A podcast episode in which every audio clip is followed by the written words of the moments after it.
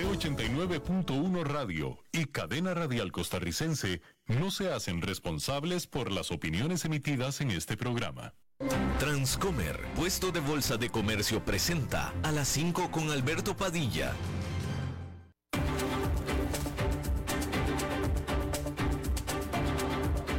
Inicia a las 5 con Alberto Padilla un programa diseñado con el objetivo de llevarte diariamente un tema de actualidad, acompañado siempre de reconocidos editorialistas. De lunes a viernes a las 5 de la tarde por CRC 89.1 Radio.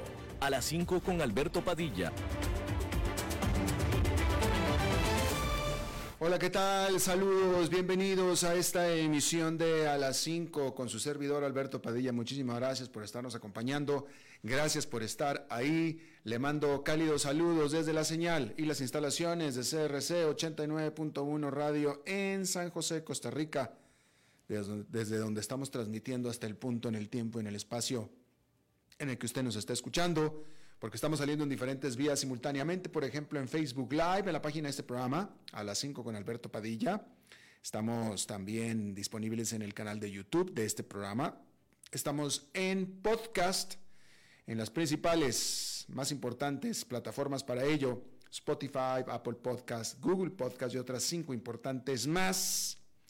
Si ustedes los que nos sigue en podcast y le gusta el programa, denle un like, pónganle un me gusta, porque eso es muy importante para nosotros, para los que estamos tratando de eh, salir adelante en este medio de podcast y los me gusta, es decir, la interacción de ustedes es absolutamente eh, básica, porque aunque se registra que ustedes lo escuchan, hace una gran diferencia si les gusta y lo demuestran, simplemente poniendo un me gusta, hace toda la diferencia del mundo.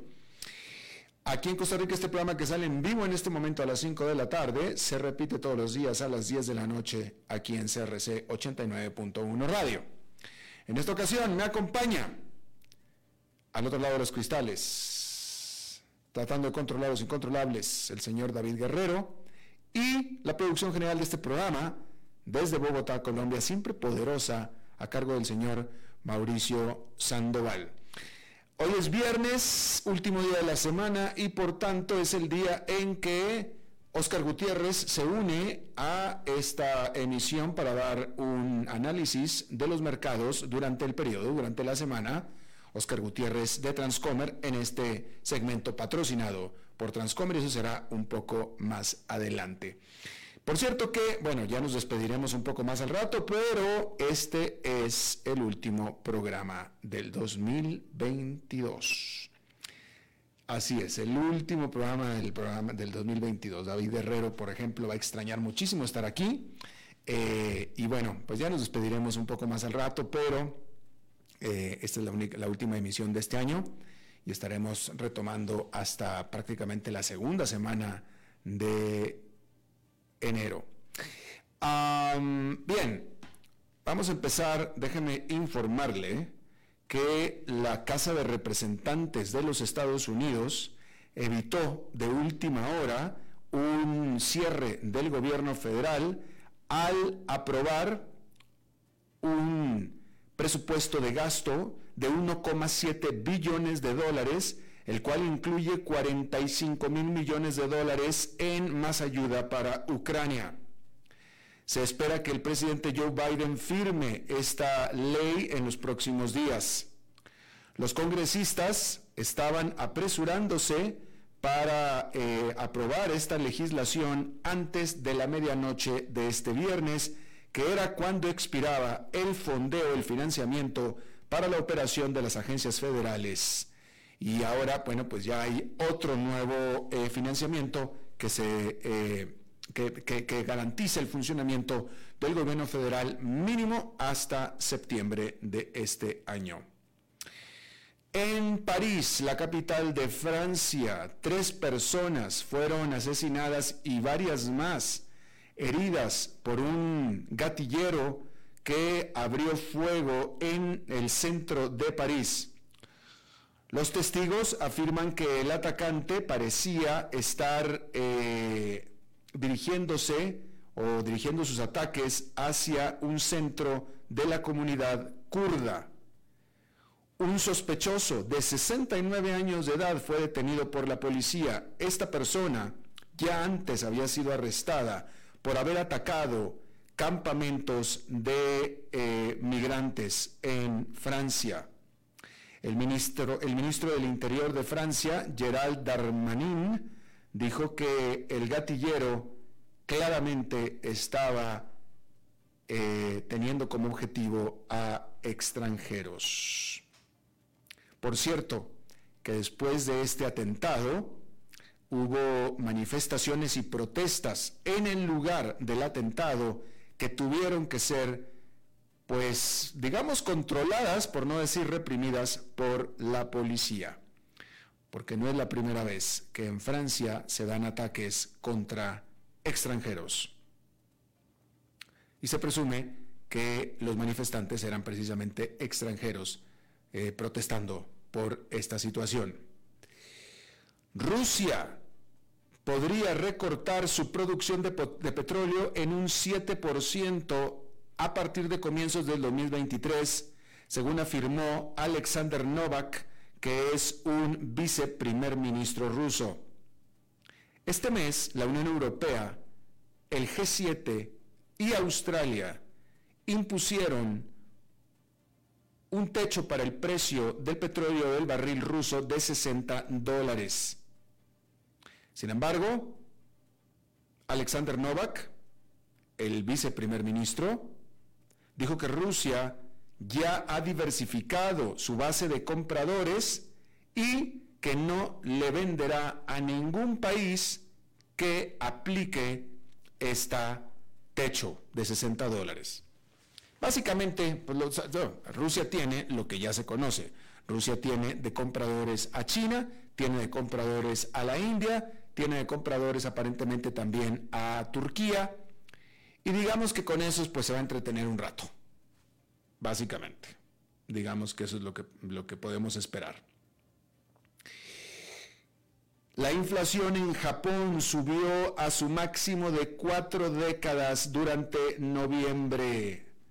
En esa que es la tercera economía más grande del mundo, el precio al consumidor eh, subyacente, mejor dicho, el precio subyacente al consumidor o el índice subyacente de precio al consumidor, el cual excluye, deja fuera a los volátiles precios de los alimentos y los combustibles, subió anualmente 3,7% a noviembre, que es bien por arriba del objetivo del Banco Central de Japón de 2%. Nótese, nótese el bajísimo nivel de inflación que tiene Japón, a diferencia del resto de las economías ricas del mundo, eh, sobre todo Europa y Estados Unidos, donde la inflación está entre el 7 y el 9%. En Japón, estar en alarma solamente está en 3,7%. Hay que recordar que Japón venía de hecho sufriendo incluso de deflación. Por tanto, después de deflación, una inflación de 3,7% es una tremenda inflación y realmente está causando preocupación en Canadá, digo, en Japón, discúlpeme usted. Mientras tanto, este viernes, el gabinete japonés aprobó un presupuesto que incrementa de manera importante el gasto en defensa por 51.400 millones de dólares en el 2023. Esto, por supuesto, propiciado por el aumento de las amenazas por parte de China, de Corea del Norte y, por supuesto, también de Rusia. La compañía matriz de Facebook, Meta, acordó pagar 725 millones de dólares para arreglar una demanda colectiva en Estados Unidos, en la cual se le acusaba a esta empresa de redes sociales, a esta plataforma de redes sociales, de permitir a otras empresas, incluyendo la infame Cambridge Analytica, esta consultora británica, el acceder a los datos de los usuarios de Facebook. Acceder libremente o incluso, no libremente, acceder a cambio de plata. traficando con los datos de los usuarios de Facebook, incluyendo el de usted y los míos. Los demandantes, los abogados de los demandantes, afirmaron que este arreglo es el más grande obtenido en una demanda por tráfico de información privada en Estados Unidos. Hay que decir que este arreglo todavía requiere la aprobación de un juez federal en San Francisco, el cual se espera que vaya a suceder. Eh, y bueno, ahí lo tiene usted. Y esto viene otra vez a traer el gran cuestionamiento acerca de tráfico, literalmente el tráfico que hace Facebook con los datos de nosotros. Ahora, ah, vamos aquí a, hablar de una cosa, porque Facebook acaba de arreglar la demanda colectiva por 725 mil millones de dólares, ¿sí? Pero Facebook no puede dejar de traficar con los datos de los usuarios, porque a eso es a lo que se dedica Facebook. ¿Sí? O sea, pagó 725 mil millones de dólares, sin embargo, no pudo, no pudo haber acordado no volver a hacerlo. No pudo. No, le, no, no, no, no tengo la información, pero yo le digo a usted que no pudo haber acordado no volver a hacerlo, porque esa es la razón de ser de Facebook. Para eso existe Facebook. Por supuesto también para vender eh, publicidad que usted ve y que usted, es decir, Facebook vende publicidad y vende los datos de usted. Son las dos fuentes de ingresos de Facebook. Pero al final vende la publicidad usando los datos de usted. ¿Sí? Porque cada cosa que usted pone en Facebook, cada lugar que usted eh, eh, eh, chequea en Facebook, etcétera, etcétera, todo eso es usado por Facebook para dirigirle publicidad a usted. O sea que está traficando con sus datos. Entonces, podrán multarla todo lo que quieran, no es la primera vez que Facebook se mete en problemas por esto. Pero el punto que estoy tratando de hacer es que seguirá metiéndose en problemas porque esa es la razón de ser de Facebook. Para eso existe. Si Facebook deja de traficar datos, muere. Y entonces, pues estamos en esta situación en la que eh, el gobierno de Estados Unidos, pues tampoco puede decretar el cierre de Facebook o de las demás redes sociales, porque al final todas hacen lo mismo, simplemente, para empezar, simplemente por la cantidad de gente que se quedaría en la calle, ¿no? Estamos hablando de los empleados, que son decenas de miles. Entonces ya políticamente ya es difícil.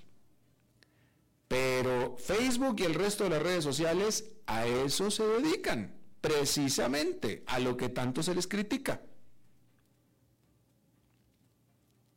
A traficar con los datos de nosotros. Pero entonces la pregunta más de fondo es, ¿cuál es la solución a esto? Porque en este momento ya las redes sociales, Facebook, etcétera, ya son too big to fail. Ya son demasiado grandes como para dejarlas morir. Ya son parte integral de la economía. Y aparte que a la gente les gusta usarlas, ¿no? Entonces, algunas de las propuestas, hay, muchas propuestas, ¿no? Pero algunas, o sea, porque, claro, nosotros, aquí estoy yo, nosotros quejándonos de este asunto de Facebook, de que usa y que trafica con nuestros datos, pero nosotros entusiastamente estamos dándole todos estos datos a Facebook. O sea, todos estos famosos influencers y etcétera, etcétera, en las redes sociales, todos son influencers porque eh, están ventilando toda su vida dentro de Facebook. Hombre, eh, o sea, ustedes lo sabrán mejor que yo, yo no soy muy seguidor de gente en Facebook, etcétera, pero hay, hay, muchos este, influencers este, que tienen la cámara prendida todo el día.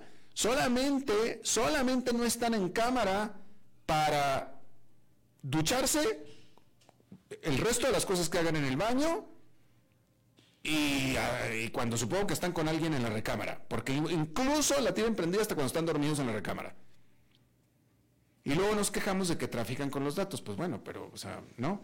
Claro, estas gentes lo hacen voluntariamente, pero nosotros también, de una manera u otra, lo hacemos voluntariamente. ¿Sí?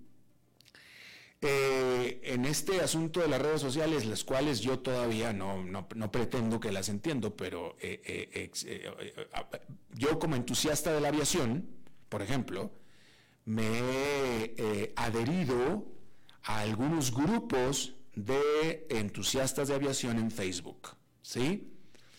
Y eventualmente comento algo sobre algún post en alguno de estos sitios de aviación. Eventualmente. Bueno, yo no supe ni cómo, no me di cuenta, no supe en qué momento, no sé por qué, pero mis amigos que yo tengo en Facebook, estoy hablando de mi Facebook personal, mis amigos que yo tengo en Facebook, saben, se dan cuenta, les aparece una notificación cuando yo comento algo en alguno de estos sitios de entusiastas de aviación. What the fuck? O sea, ¿por qué? O sea, como yo digo, Facebook es un chismoso. Mis amigos personales, que no tienen nada que ver con la aviación, se enteran, Facebook les avisa cuando yo hago un comentario en grupos entusiastas de aviación. O sea, eh, no sé en qué momento yo accedí, porque seguramente lo hice, no sé en qué momento yo accedí a que Facebook les chismeara a todos mis amigos que yo comenté en alguno de estos sitios que ellos no tienen absolutamente nada que ver con estos sitios, pero eso tienen que ver conmigo. Y bueno, ahí está. Y, y, eso es un dato más que Facebook sabe de mí, que a mí me gustan los aviones. Y que Facebook trafica de alguna manera para hacerme llegar a mí eh, otros grupos, publicidad, etcétera, etcétera. Y ahí estoy yo entusiasta, pero quejándome. Y así estamos todos. Y entonces, volvemos al punto, ¿cuál es la solución? Bueno, no sé, de alguna manera yo creo que una solución justa, tal vez imposible, pero justa, es que Facebook de alguna manera nos recompense a cada uno de nosotros por nuestros datos. Es decir, que nos pague. Porque fíjese, fíjese qué, rico ser Facebook. ¿Sí? El insumo, es decir, el material, la materia prima que usa Facebook es gratis. Es gratis, que somos nosotros. Facebook no paga nada por su materia prima. ¡Qué negociazo! Tremenda empresa. Haga de cuenta que venden aire. Haga de cuenta que usted pone una, una eh, empresa y vende aire, que es gratis y lo vende. No, pues qué divino, qué buen negocio. Y eso es lo que es Facebook. Por eso esas empresas son puro ganar y ganar y ganar y ganar y ganar y rentabilidad, rentabilidad, rentabilidad, porque no pagan nada por su materia prima. ¿Sí? Cualquier otra empresa tiene que pagar por la materia prima. ¿Sí? O sea, no sé, una papelera tiene que pagar por la madera, eh, etcétera, etcétera. Una de automóviles tiene que pagar por todo, el acero, las partes, todo, todo, todo el mundo. Las aerolíneas tienen que pagar por el, por el combustible, eh, todo, todo el mundo tiene que pagar insumos, tiene que pagar materia prima para transformar. Facebook y las demás transforman, o sea, es gratis, es gratis todo lo que compran, no compran nada. Su materia prima es gratis y en cambio si la venden. Y nosotros se la regalamos y a nosotros no nos toca nada. Nos trafican a nosotros, a nuestros datos. Bueno, pues entonces alguna esquema deberá de crearse para que en el futuro estas empresas pues nos recompensen, nos paguen. Están traficando con nuestra información por más que nosotros lo hagamos voluntariamente, que las mayores, que muchas veces no, ¿eh? Como esto que le estoy diciendo yo de los sitios de, que, no sé, o sea, seguramente lo hice voluntariamente, pero sin querer. Y la gran mayoría de la gente lo hace así. Y Facebook está lucrando con todo ello. Bueno, pues ahí lo tiene usted. Ah, hay que decir que continúa los estragos de las fuertes eh, tormenta invernal en los Estados Unidos más de un millón y medio de estadounidenses se quedaron sin energía eléctrica con esta gran tormenta que está arrasando específicamente por la parte norte y este de los Estados Unidos. ¿Sí? Con temperaturas árticas y grandes vientos y nieve y donde no hay nieve hay mucha lluvia. Los meteorólogos dijeron que esta tormenta invernal se ha desarrollado en lo que ellos llaman como un ciclón bomba, que es una tormenta que rápidamente se intensifica. Hasta ahora, este día, este día se han reportado 2.700 cancelaciones de vuelo y por supuesto que ya están las historias de la gente que está varada en aeropuertos y que simplemente no hay manera de llegar a sus destinos. Y espero, espero de todo corazón que nadie que esté escuchando esta emisión esté en esa desdichada situación. Bien, ah, hay que decir que la situación en China por el COVID es muy apremiante.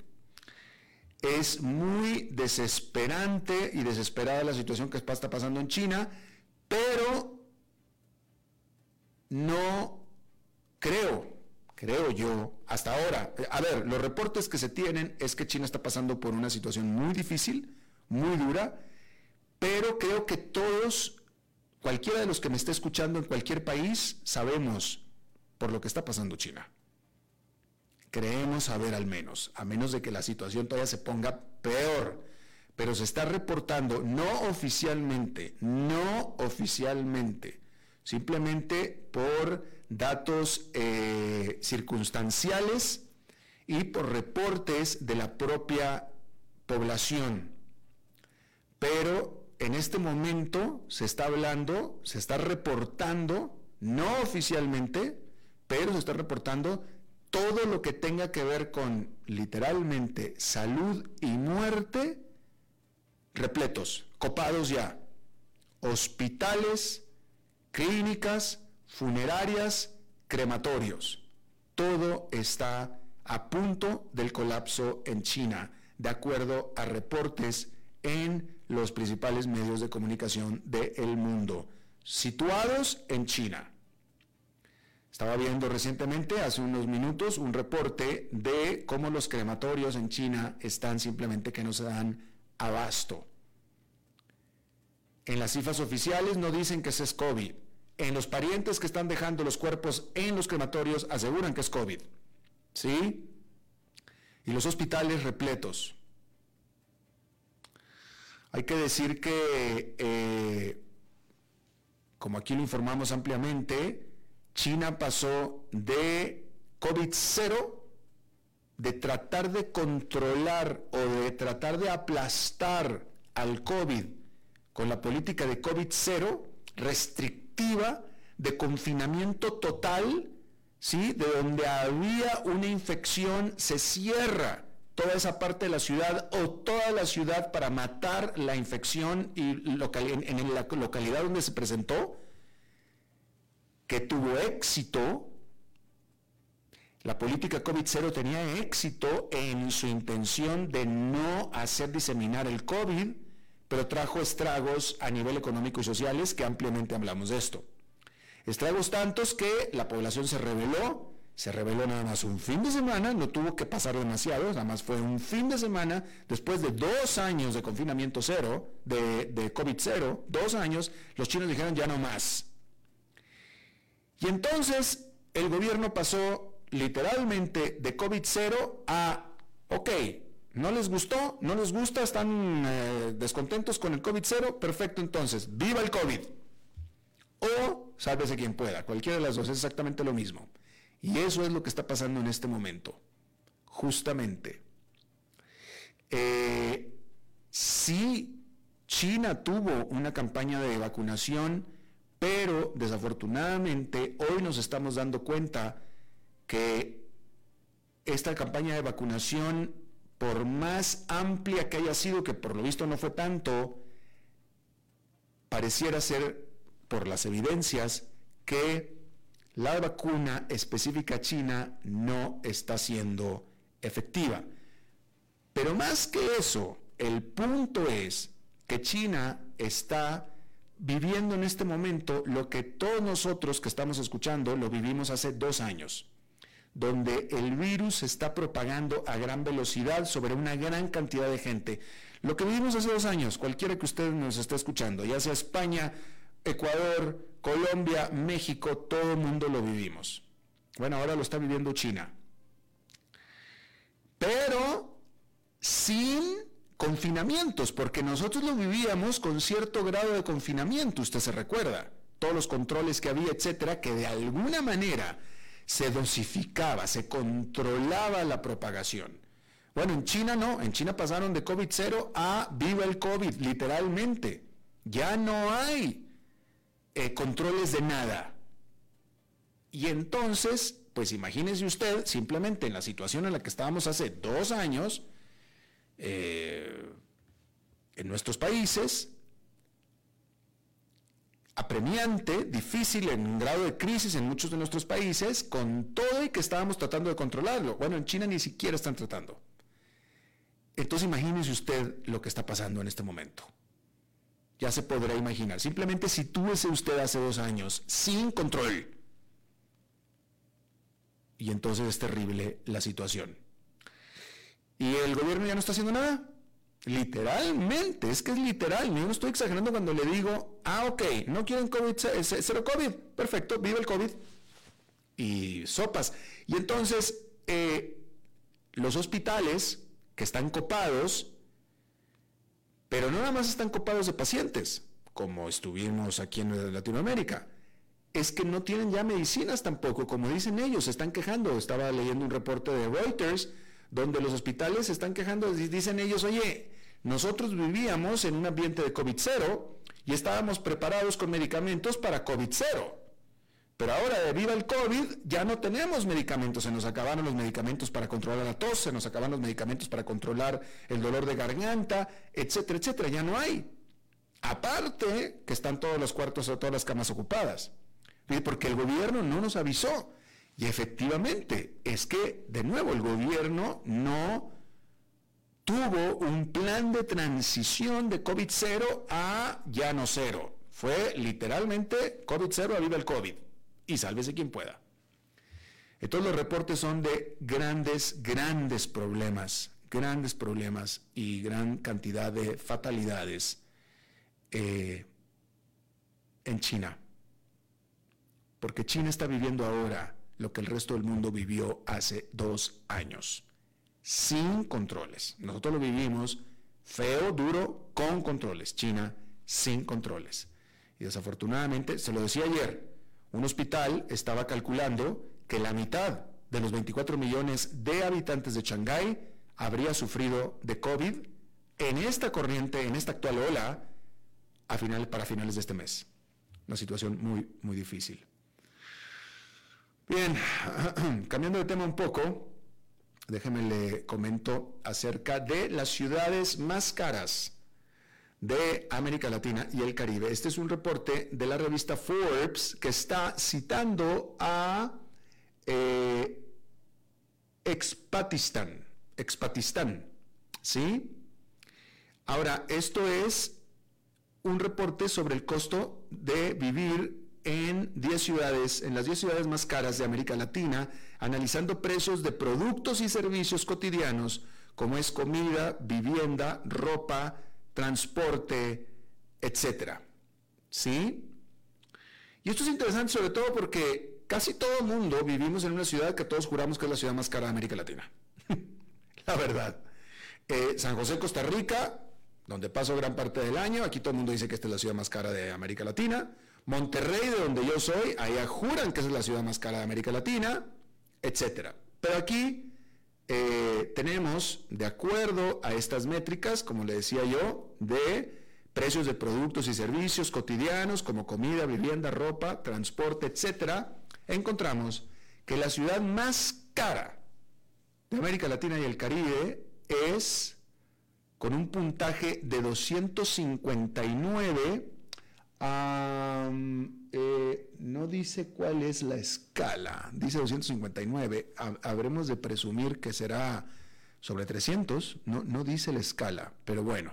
La más cara, lo importante es que la más cara de América Latina es Gran Caimán, en las Islas Caimanes. No sorprende, la vida en la isla, la vida en las islas siempre es más cara, por razones naturales. Y lo mismo le pasa a Nassau, Bahamas, que es la segunda. Y no debe sorprender que la tercera es también otra isla que es Bridgetown, Barbados.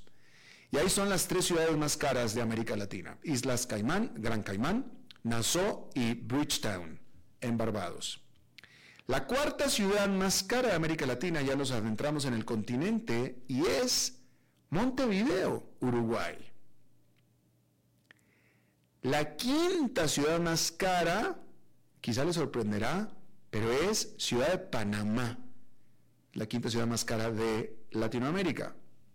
La sexta ciudad más cara de América Latina es San José, Costa Rica. Después le sigue la séptima, Santiago de Chile. La octava me parece a mí que también es una sorpresa, porque la octava ciudad más cara de América Latina es Ciudad de Guatemala. La novena, y esto es una tragedia, esto es una tragedia, porque la novena ciudad más cara de América Latina es nadie menos que Caracas, Venezuela. Imagínese usted, Caracas, Venezuela. Eh, ya había yo tenido indicaciones, ya lo hemos hecho aquí, que con esta libre circulación de facto que hay del dólar en Venezuela, yo preguntaba, bueno, entonces Venezuela es barata en dólares o no? Y me dicen, no, es muy cara. Y ahí lo tiene usted. Eh, uno pensaría que ante la situación Viajar a Venezuela sería barato, pero no, no lo es. Y Caracas es la novena ciudad más cara de América Latina.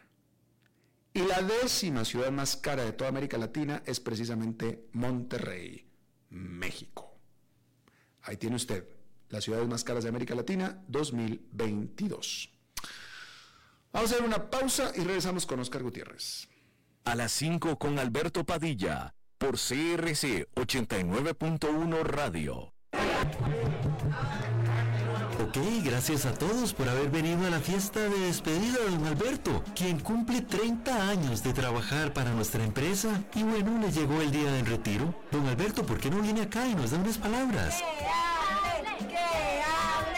Muchas gracias a todos. Solo puedo decirles que si alguien sabe de algún trabajito, que por favor me dicen. Es en serio. No me preparé para este momento y tengo que ver cómo consigo otro trabajo. No cometan el mismo error que yo. Transcomer, puesto de bolsa de comercio. Construyamos juntos su futuro. Somos expertos en eso.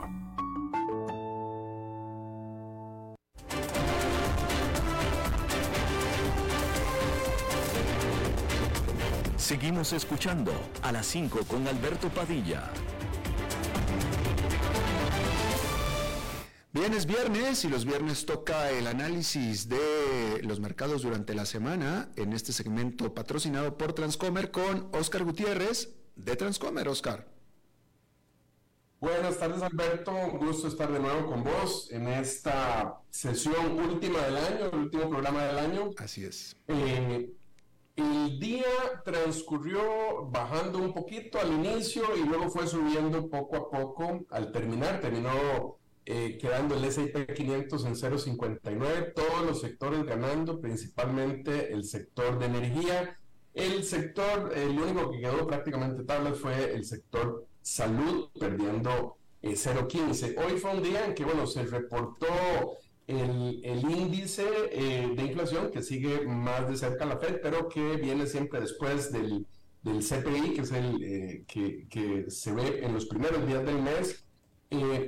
Y en realidad no hubo mayores sorpresas en este índice. Cerró año con año la inflación en 5,5, eh, en, octubre habría sido 6,1, en el mes eh, fue solo un incremento del 0,1 y en la inflación central, es decir, quitando la volatilidad de la parte de comidas y energía, el crecimiento fue 4,7 en el año y 0,2 en el mes. Ahora, esto no, no causó mayor revuelo, no hubo mayores comentarios durante el día porque en realidad estaba un poco dentro de lo esperado. La semana tuvo un poquito más de movimiento, el lunes bajó, martes, miércoles subió un poco más fuerte, ayer cayó eh, y hoy termina eh, recuperándose.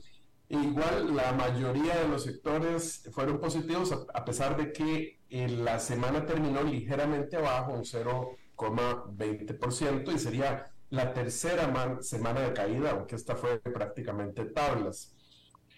ahora, siendo que este es nuestro último eh, programa del año, Alberto, me gustaría hacer un resumen, así como hemos hablado, de los sectores, de cuáles son los sectores ganadores y perdedores y los que quedaron más o menos neutro durante el año.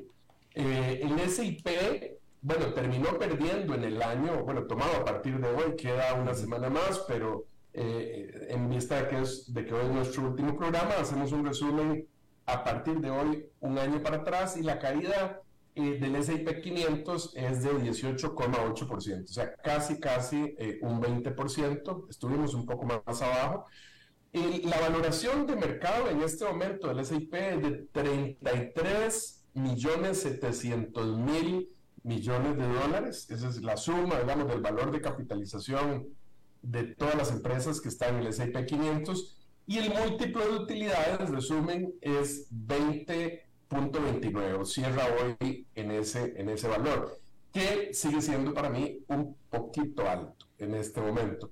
Ahora, ¿cuál fue el gran sector ganador? El de energía, sin duda alguna, o sea, el, sector de energía que tiene una valorización de mercado de 2 eh, millones 300 mil millones de dólares, eh, subió en el año 45,23%. Este sector se divide principalmente en dos industrias. Esto, bueno, tiene industrias y luego subindustria, vamos a llegar, digamos, al nivel de industria. El, en industria principalmente está dividido en, en, la industria de servicios y equipos de energía, que lo que hacen es prestarle servicios a las compañías petroleras en esencia, y ahí los dos eh, dentro del sector tienen un peso más o menos de 220 mil millones de dólares, y las dos compañías principales ahí subieron bastante fuerte, que es Schlumberger y Halliburton, las dos que lo que hacen es dar servicios precisamente a las compañías petroleras. Schlumberger subiendo 71,59% en el año y Halliburton 64,15%. Eh, ahora, ¿qué fue lo que pasó? Bueno, los dos grandes ganadores en, la, la, otra parte de la industria es ya los los que producen petróleo, que los dos grandes ganadores son Exxon y Chevron. Hay muchas otras más compañías pequeñas, pero digamos, el, esa, esa industria se valora en, en, en eh, 2 millones 100 mil millones de dólares y solo entre estas dos estamos hablando de 890 mil millones de dólares. Entonces, solo estas casi están entre 35 y 40% de toda la industria crecieron fuertemente, Exxon 73,03% y Chevron un poco en la misma línea de todo el sector, creciendo 46,64%. ¿Ok? Otras compañías como Shell, ConocoPhillips, eh, British Petroleum, Occidental Petroleum, Marathon Oil y ahí un montón más, pero que son mucho más pequeñas, ¿verdad? O sea, Exxon son 446 mil millones, Chevron 342 mil millones. ¿Qué pasó? Bueno, el petróleo inició un poquito más abajo como estamos ahora, cerca de 75 dólares el barril, subió a mediados de año eh, cerca de 120 dólares y luego ha venido bajando un poco más, pero este aumento, este el precio que ha tenido el petróleo durante el año les ha permitido tener un flujo de caja muy muy bueno y utilidades muy muy buenas. Y a pesar de que eh, se prevé que estas utilidades pueden bajar un poquito más, eh, pueden bajar un poco para el año entrante. El sector, eh, muchos analistas lo ven como un sector positivo eh, hacia adelante y en este momento el precio al cual están transando estas compañías, a pesar de haber ganado tanto, Exxon está a 8,6 veces estas utilidades y Chevron 9,8 veces estas utilidades. Como te digo, probablemente el, múltiplo es un poquito bajo porque se, se espera que las utilidades bajen un poquito el año entrante,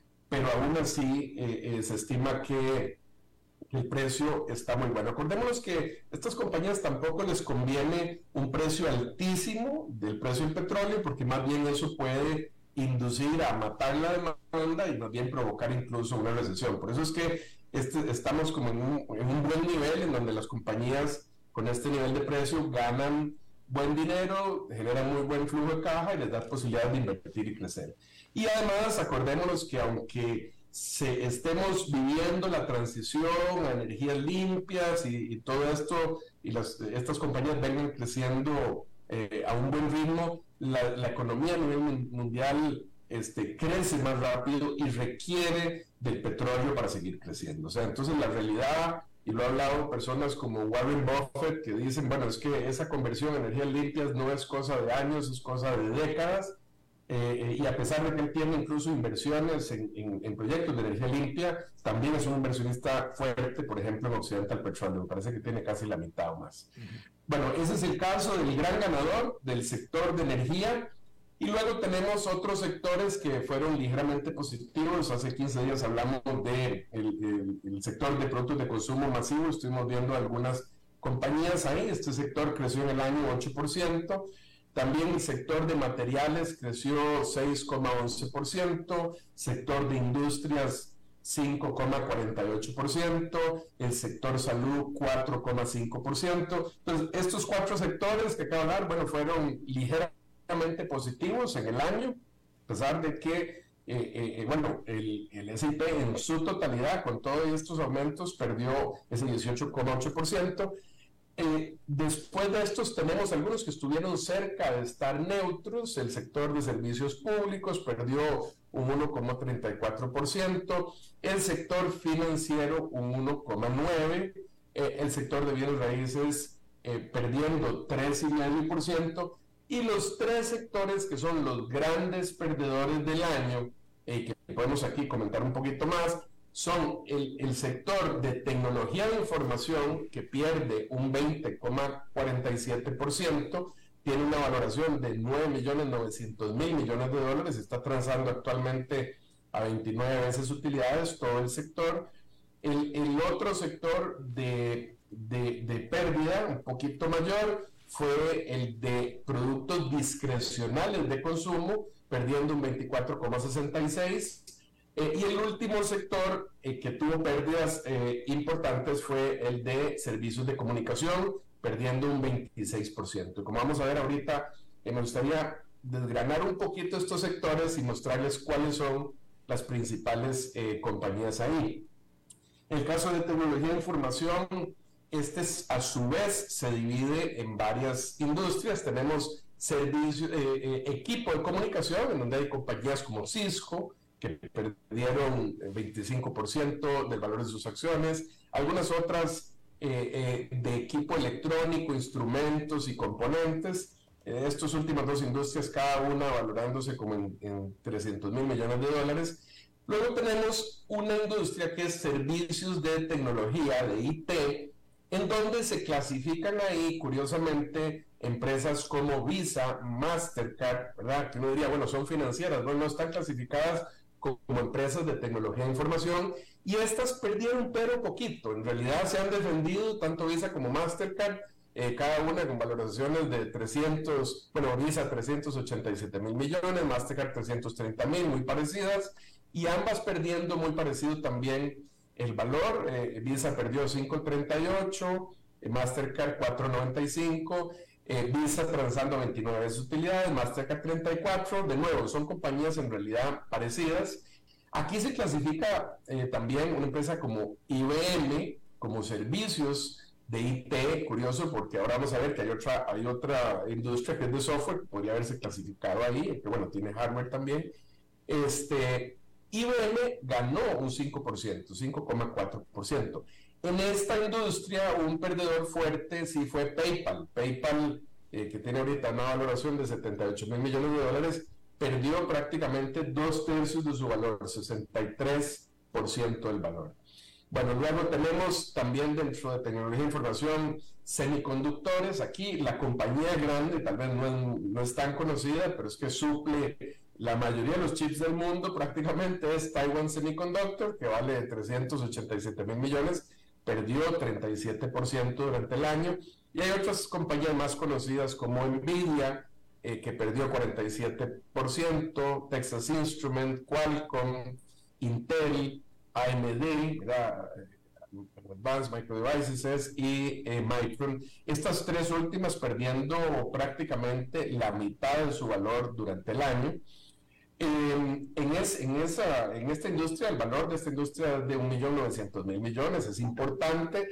La siguiente categoría es la de software, eh, que ahí tenemos varios monstruos conocidos, bueno, software eh, igual es 3,5 trillones. Ahí está Microsoft, por ejemplo, que tiene un valor de, de 1.800.000 millones y perdió un 29% de su valor. Y otras compañías eh, conocidas también como Oracle, Adobe, CRM, que es de Salesforce, ¿verdad? SAP, todas perdiendo importante, la que menos perdió fue Oracle.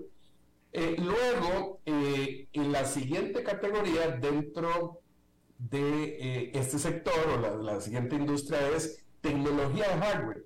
y ahí el valor de toda esta industria es de 2.2 bueno, billones, ¿verdad? 2 millones 200 mil millones. Y de eso la gran mayoría, el gran valor de todo eso es Apple que Apple representa 2 millones 100 mil, o sea, la gran mayoría de toda esa industria. Después hay otras compañías como Dell, como Hewlett Packard, como Seagate, pero digamos, la diferencia de Dell, que es la que sigue, es de, de 2 millones 100 mil millones a 28 mil millones que vale Dell. Y, y Apple perdió igual un 25,5%. Eh, luego, esto, esto conforma, digamos, todo el sector de tecnología de información que perdió, eh, como les decía, un 20%. Luego, los otros dos sectores, el siguiente, que tiene, bueno, muchas industrias en realidad, eh, es de el productos discrecionales de consumo y aquí sí hay cosas muy variadas que son precisamente los productos y las empresas eh, que nos ofrecen eh, estos productos que, de los cuales no necesariamente dependemos tanto para vivir y ahí se clasifica, bueno, componentes automotrices, sí están todas las empresas de automóviles, la principal es Tesla, que ha perdido enormemente también dos tercios de su valor, un 64%. Y están eh, también ahí Toyota, General Motors, Ford, Honda, Ferrari, por ejemplo. Bueno, Ferrari, curiosamente, es de las que menos perdió, ¿verdad? Perdiendo solo un 18% de su valor. Empresas como Rivian, que sí han perdido muchísimo, el, competidor, ¿verdad? En autos eléctricos. Eh, pero bueno, todo ese sector, eh, toda esta industria, todas estas empresas perdieron valor. Hay otras empresas de distribución también en, en, esta, en este sector de productos eh, eh, de consumo diversificados, como empresas, qué sé yo, de, de, seguridad, de servicios como Duolingo. Y luego viene una categoría que, es de, que está dentro de productos discrecionales, que es la de hoteles y restaurantes, eh, en donde está ahí empresas como McDonald's, Starbucks, pero también hay relacionado con la parte de hotelería servicios como Booking, como Airbnb, que, digamos, Airbnb ha perdido un 49% del valor. Dentro de estos restaurantes, una que salió tabla fue precisamente McDonald's, que solo perdió menos de un 1%, eh, pero también están empresas como Marriott, eh, como Hilton, Royal Caribbean, eh, que, que, que, sufrió, ¿verdad?, con el tema de los, de los cruceros. Una que ganó valor, curiosamente, dentro de esta industria es Las Vegas Sands, de casinos, eh, pues, subió un 23%. Y luego hay otras industrias este, eh, relacionadas con productos para el hogar, como Sony.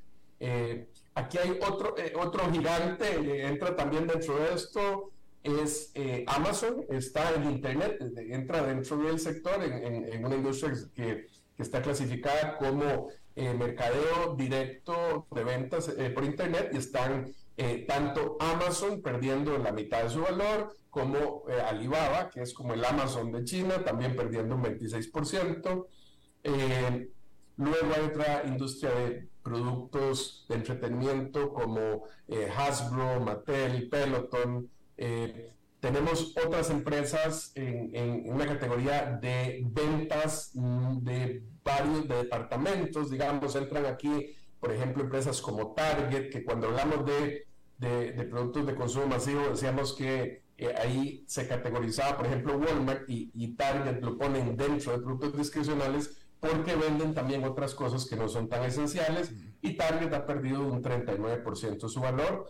Hay otras empresas como Dollar General, como Macy's, como Nordstrom.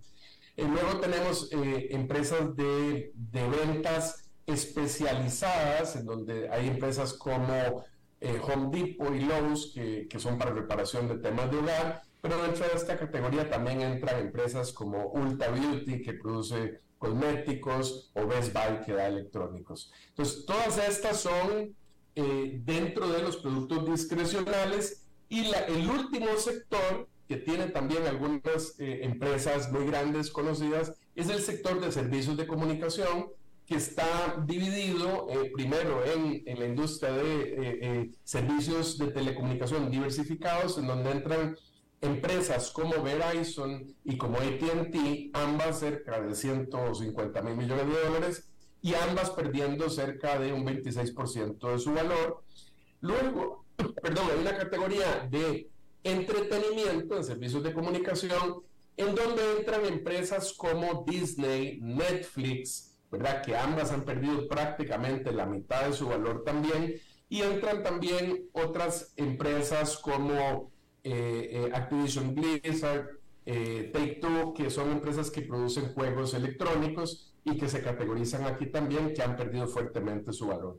Eh, cines como, como AMC, perdido el 82% del valor.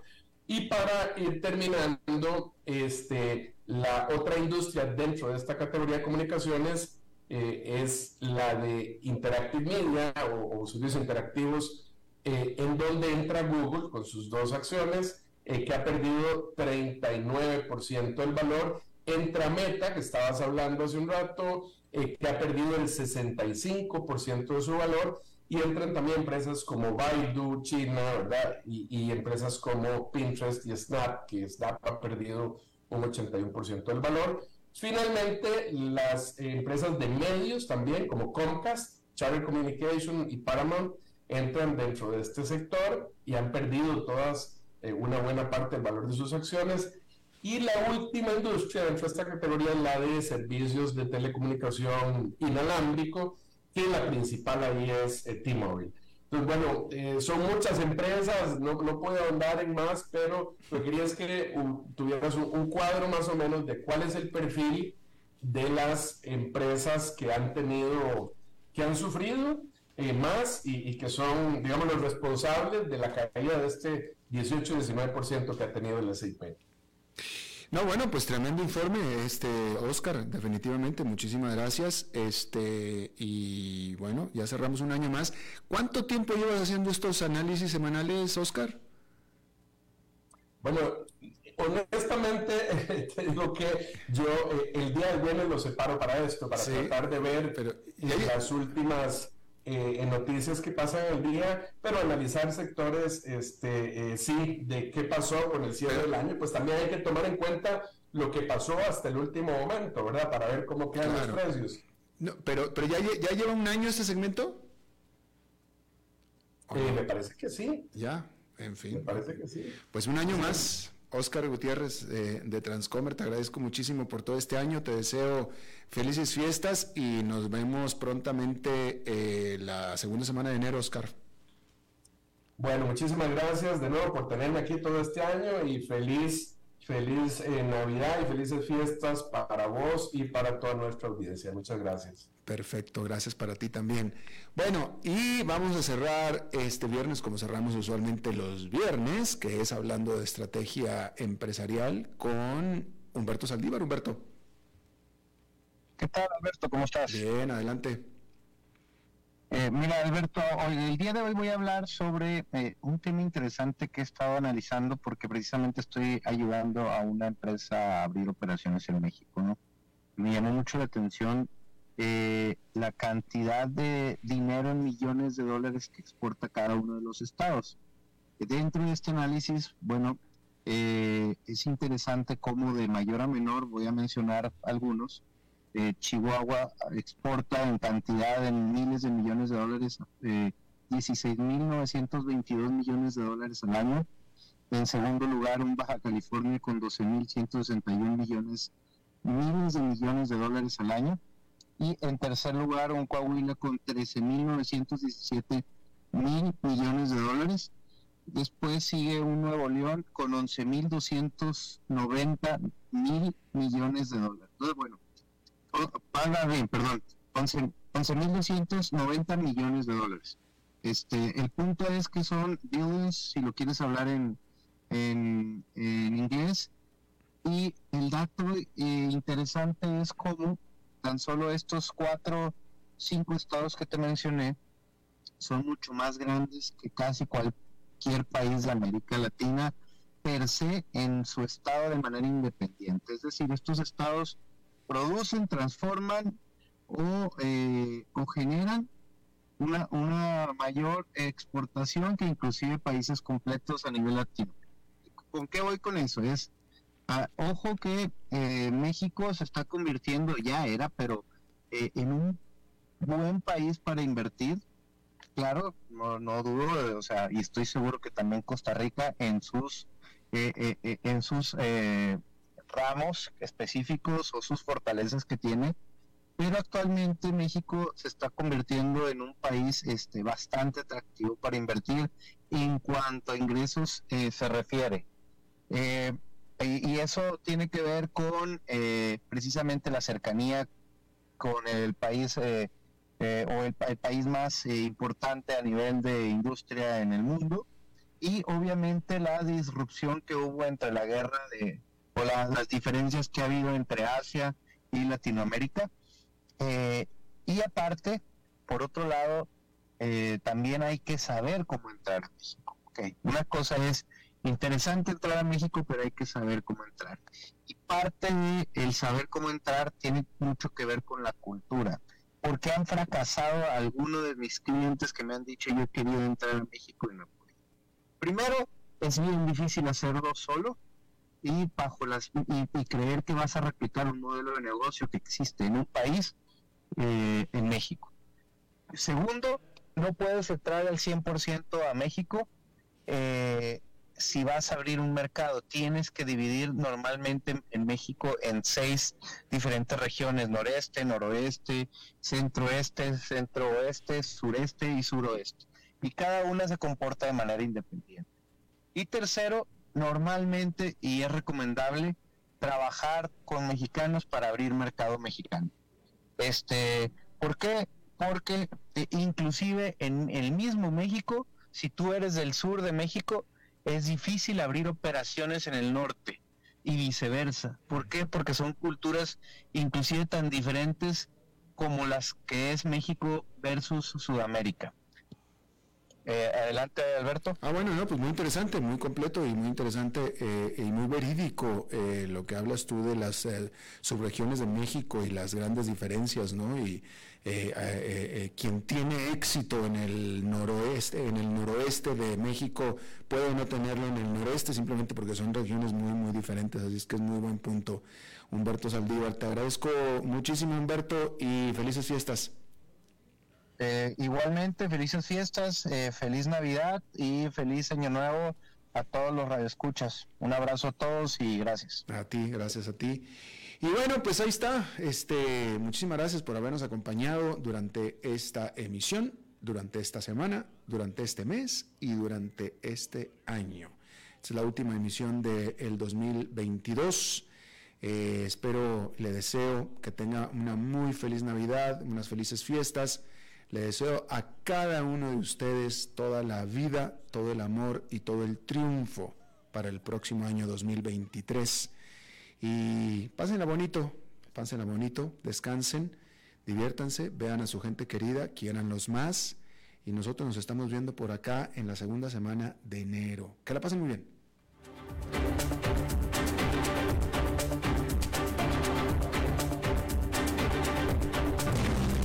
5 con Alberto Padilla fue traído a ustedes por Transcomer, puesto de bolsa de comercio. Construyamos juntos su futuro. Somos expertos en eso.